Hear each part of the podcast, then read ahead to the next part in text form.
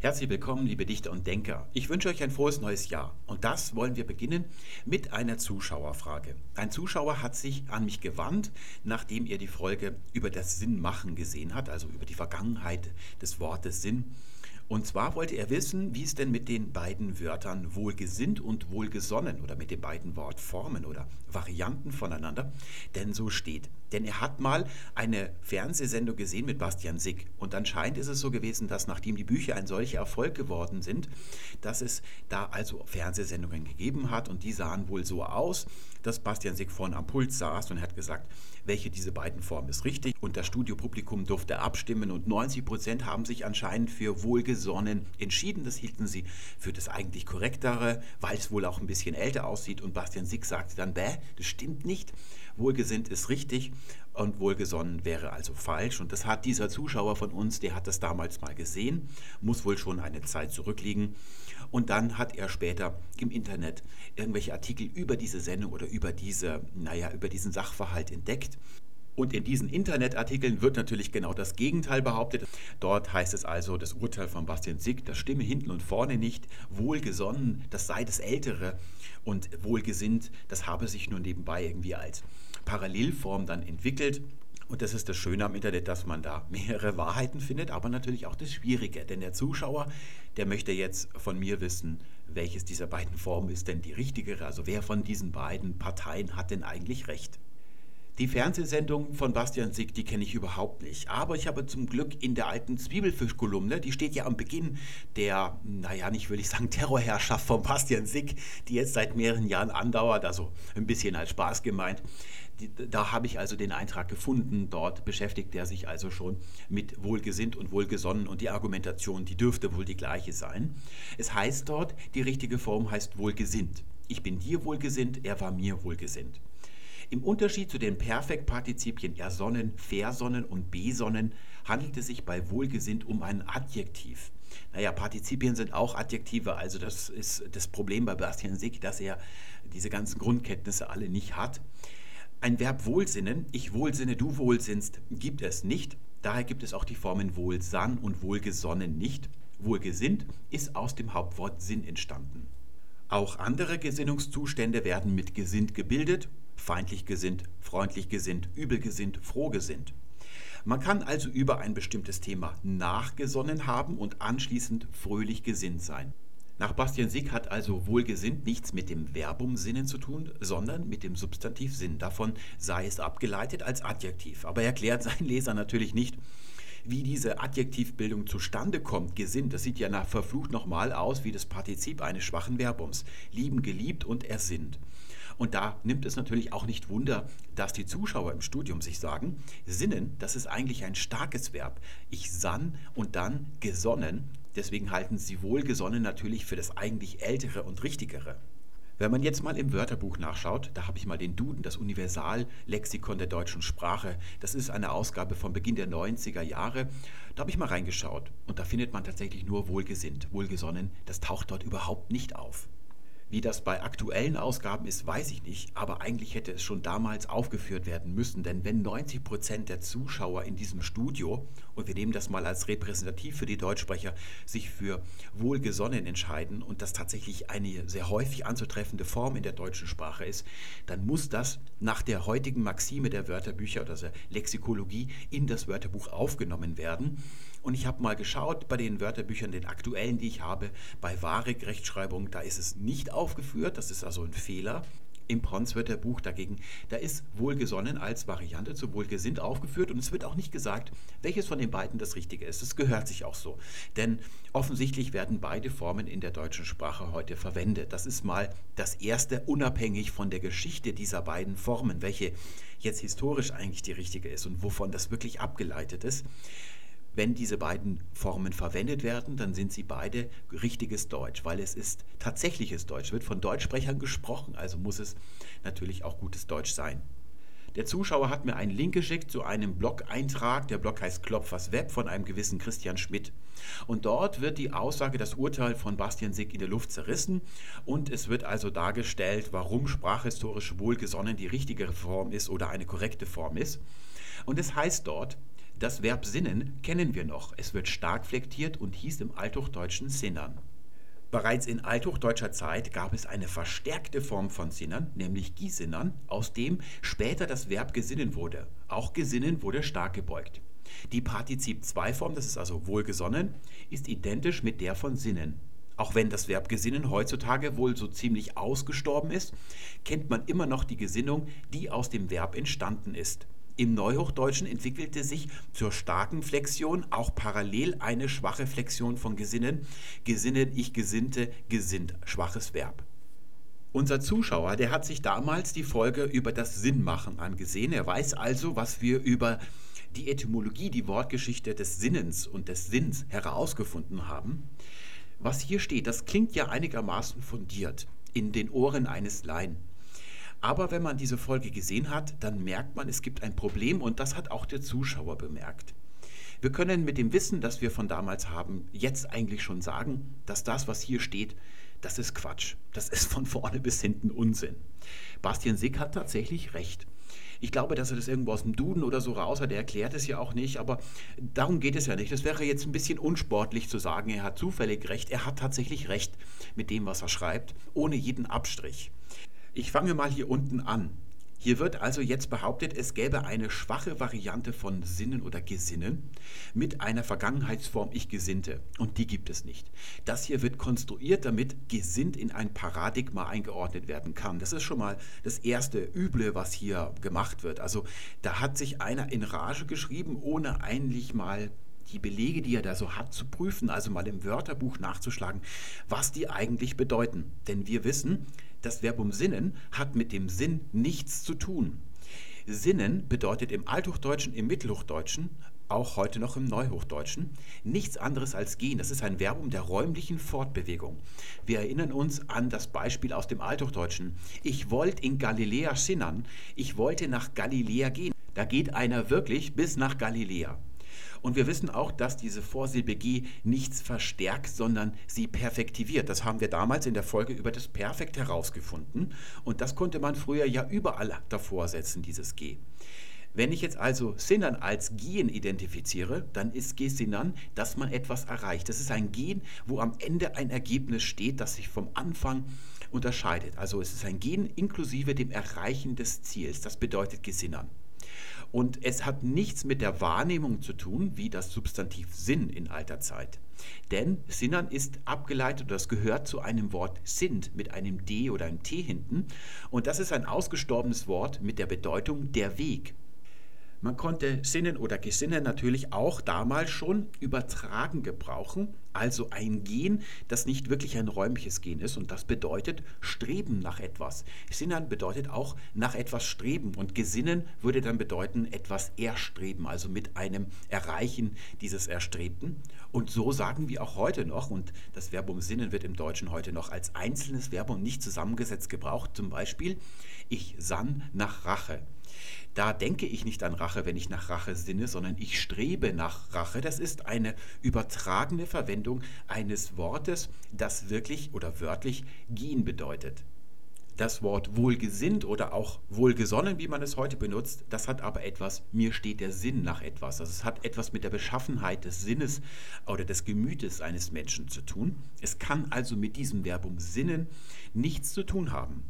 Das gilt eigentlich auch für die Gesinnung. Auch die Gesinnung ist also nicht vom Gesinnen abgeleitet. Auch im letzten Satz hier, da ist nicht nur dieses schwache Paradigma von Sinnen frei erfunden, sondern auch die Behauptung, dass sich dieses Wort überhaupt erst hier dieses Partizip oder Adjektiv in der neuhochdeutschen Zeit entwickelt hätte. Das stimmt nicht. Das ist bereits mittelhochdeutsch belegt. Also im Parzival zum Beispiel finden wir gesinnet als Adjektiv. Und wir können auch sicher sagen, dass in dieser Zeit auf keinen Fall ein schwaches Verbum gesinnen verwendet worden ist. Das hat es also nicht gegeben. Ich lese noch ein bisschen weiter, obwohl eigentlich nichts Wesentliches mehr kommt, aber ich möchte euch auch ein bisschen trainieren, dass man hier wirklich mal prüft, wenn da solche Belege oder Scheinbeweise angebracht werden. Und vor allem, weil hier was drinsteckt, was für uns in den kommenden Wochen interessant werden wird. Da werden wir uns mit dem starken Verb und dem schwachen Verb in der deutschen Sprache, warum gibt es diese beiden Kategorien eigentlich, beschäftigen. Es heißt also hier weiter, die Bedeutung ist die gleiche wie beim starken Verb. Aus dem Satz Ich gesinne ihm wohl konnte man also gut Ich bin ihm wohlgesonnen als auch Ich bin ihm wohlgesinnt bilden. Ich gesinne ihm wohl, das konnte man niemals sagen in der deutschen Sprache, eben weil Gesinne früher ein Verbum der Fortbewegung war, auch heute eben noch, aber eben nur noch selten gebraucht. Ich sann nach Rache im übertragenen Sinne. Also das hier hat es niemals gegeben. Das ist völlig frei assoziiert. Und dann weiter, jetzt wird es interessant für uns. Beides absolut korrekt, weil grammatisch korrekt aus den Verbformen gebildet, eben nicht aus diesen Verbformen gebildet, die es nicht gibt. Und dann, wie gesagt, ist das Verb gesinnen heutzutage ausgestorben, aber erinnern wir uns an das Gesottene. Aha. Oft bleiben ehemalige Partizipien und so weiter dann erhalten, so heißt es dann im Rest des Absatzes. Gesotten ist ein völlig falsches Beispiel. Ehemals war das Verb um sieden ein starkes Verb und da sagte man in der Vergangenheit ich sott. Das macht man heute nicht mehr. Wenn man sagt nicht das Wasser sott, sondern das Wasser siedete. Aber es gibt auch neben gesiedet, das Wasser hat gesiedet, sagt man noch gesotten, aber nur bei der Zubereitung gewisser Lebensmittel. Also wenn Fleisch oder sowas gekocht wird und nicht gebraten, gesottenes Fleisch sagt man da zum Beispiel. Und hier sehen wir ein ehemals starkes Verb, das ist heute schwach. Und da haben wir eine ganze Menge von diesen Verben, zum Beispiel auch das Malen mit H geschrieben, also das Malen von Mehl. Da sagte man früher in der Vergangenheit, ich mul. Heute sagt man, ich mal. Das ist also ein schwaches Verb, das ist nicht eine Mischform. Aber wir haben hier gemahlen, also noch das ehemals starke Partizip.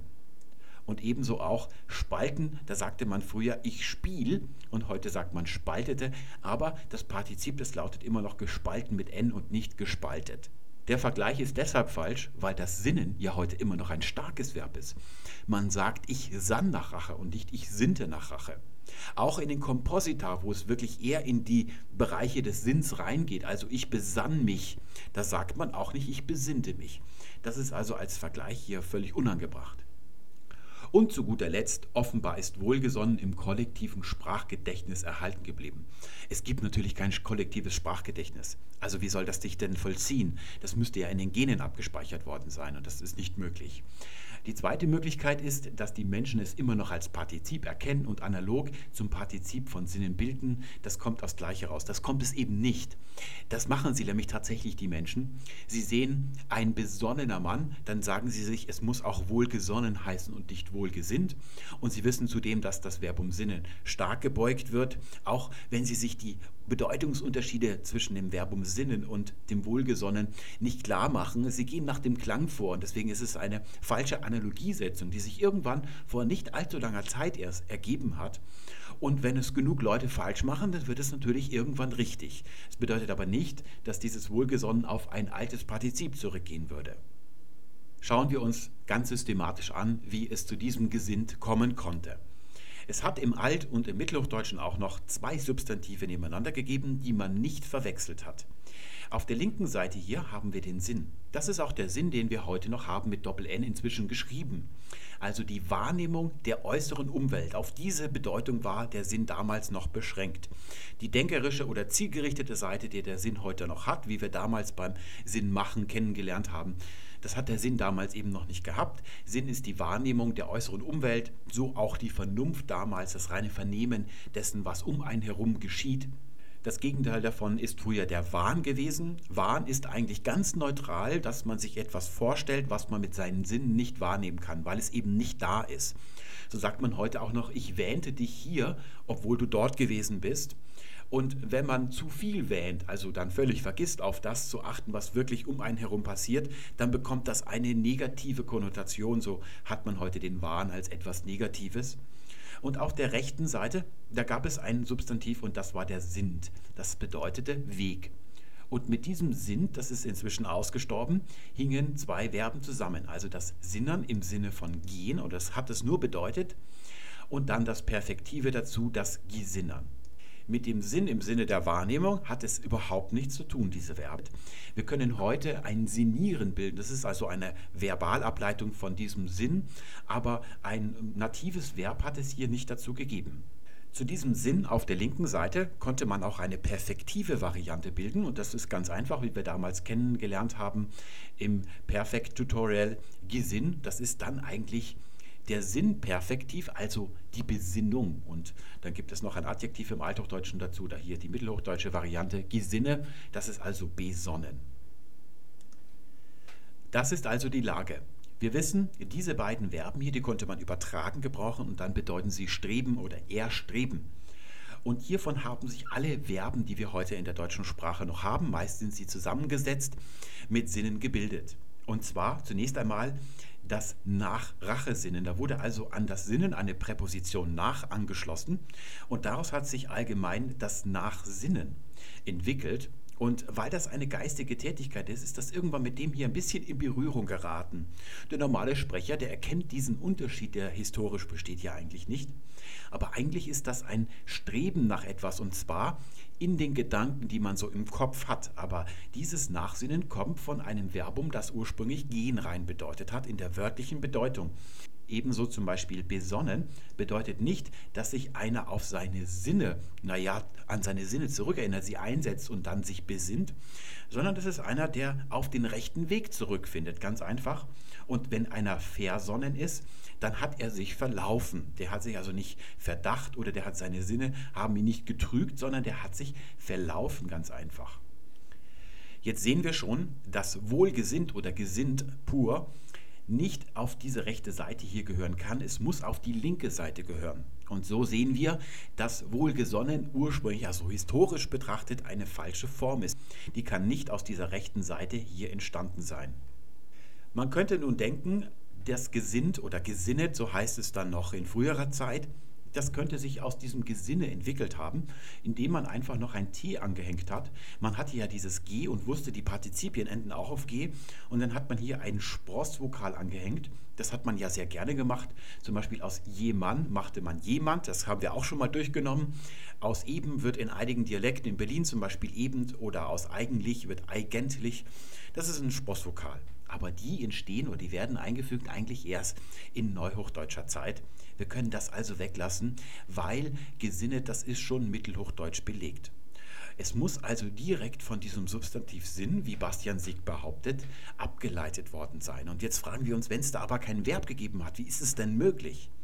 Ganz einfach, ich zeige euch mal ein Beispiel, wo es ganz unzweifelhaft so sein muss, und das ist gesittet. Es gibt kein Verb um sitten, es gibt die Sitte als Substantiv. Man kann also offensichtlich solche Partizipien von Substantiven auch ableiten, denn diese Partizipien sind ja ganz einfache Adjektive eigentlich, die werden von einer Wurzel abgeleitet und so kann man eben auch von einem Substantives ableiten und genauso ist es geschehen.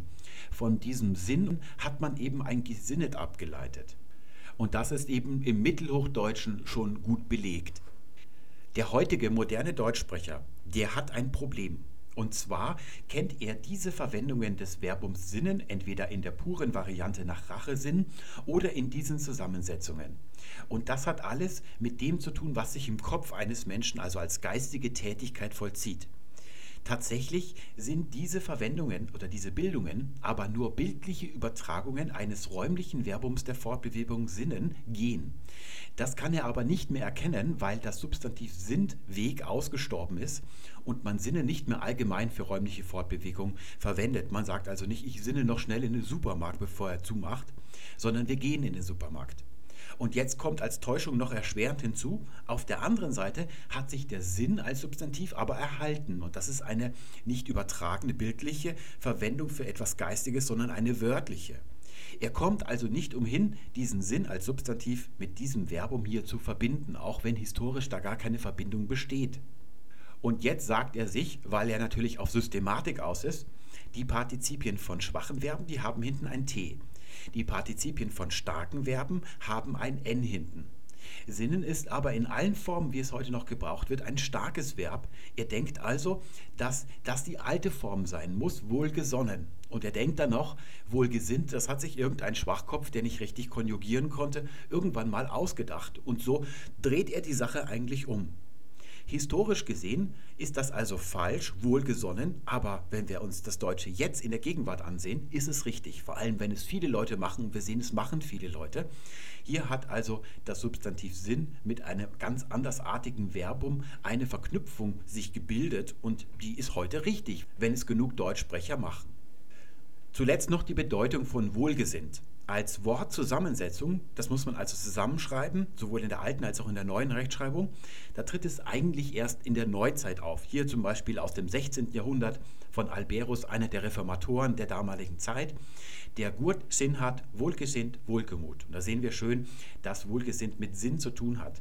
Einer, der gut Sinn hat, ist einer, der seine Sinne richtig einzusetzen weiß, der also nicht ignoriert, was tatsächlich in der realen Umwelt um ihn herum geschieht, der also diese Sinneseindrücke aufnimmt und beachtet. Und so ist jemand wohlgesinnt, einer, der diese Sinne richtig äh, anzuwenden weiß. Es bedeutet noch nicht wohlwollend wie heute. In der Neuzeit kommt dann diese denkerische Variante vom Sinn hinzu, die er im Mittelalter noch nicht gehabt hat. Die wird erst von den Philosophen der deutschen Neuzeit herausgearbeitet, also Kant und so weiter. Und die ganze Aufklärung, da ist der Sinn natürlich plötzlich ganz wichtig geworden. Und da kommt diese denkerische Seite hinzu, wie wir damals in dem Tutorial über das Sinnmachen gesehen haben.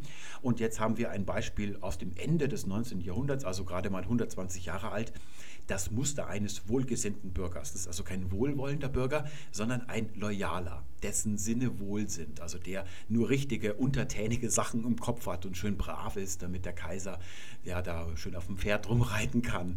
Also Deutschland alles schön seine Ordnung hat. Und heute haben wir dieses Wohlwollen. Und das ist auch schon ziemlich alt. Oder habe ich hier mal ein Beispiel von Goethe. Bleiben Sie mir wohlgesinnt. Das wird also heute mit dem Dativ konstruiert. Wem ist man wohlgesinnt? Und es hat sich eben daraus gebildet, aus dieser ersten Bedeutung, dass man seine Sinne offen hält, dass man also achtet, was passiert, und zwar zugunsten von mir, der Dativ. Also denken Sie weiterhin an mich. Das ist also, was die ursprüngliche Bedeutung von wohlgesinnt im Sinne von wohlwollend ist. Diese Bedeutungsentwicklung oder diese syntaktische Anwendung mit dem Dativ, die ist der schlagende Beweis auch dafür, dass wohlgesinnt von Sinn kommen muss und nicht mit dem Verbum Sinnen zu tun haben kann. Also behalten Sie mich im Sinn. Ihr könnt natürlich auch wohlgesonnen heute sagen, weil es viele Menschen, die Deutsch sprechen, eben tun. Welche von diesen beiden Varianten wohlgesinnt oder wohlgesonnen ihr verwendet, das bleibt euch überlassen. Damit haben wir es für heute. Ich wünsche euch alles Gute, bis zum nächsten Mal. Tschüss.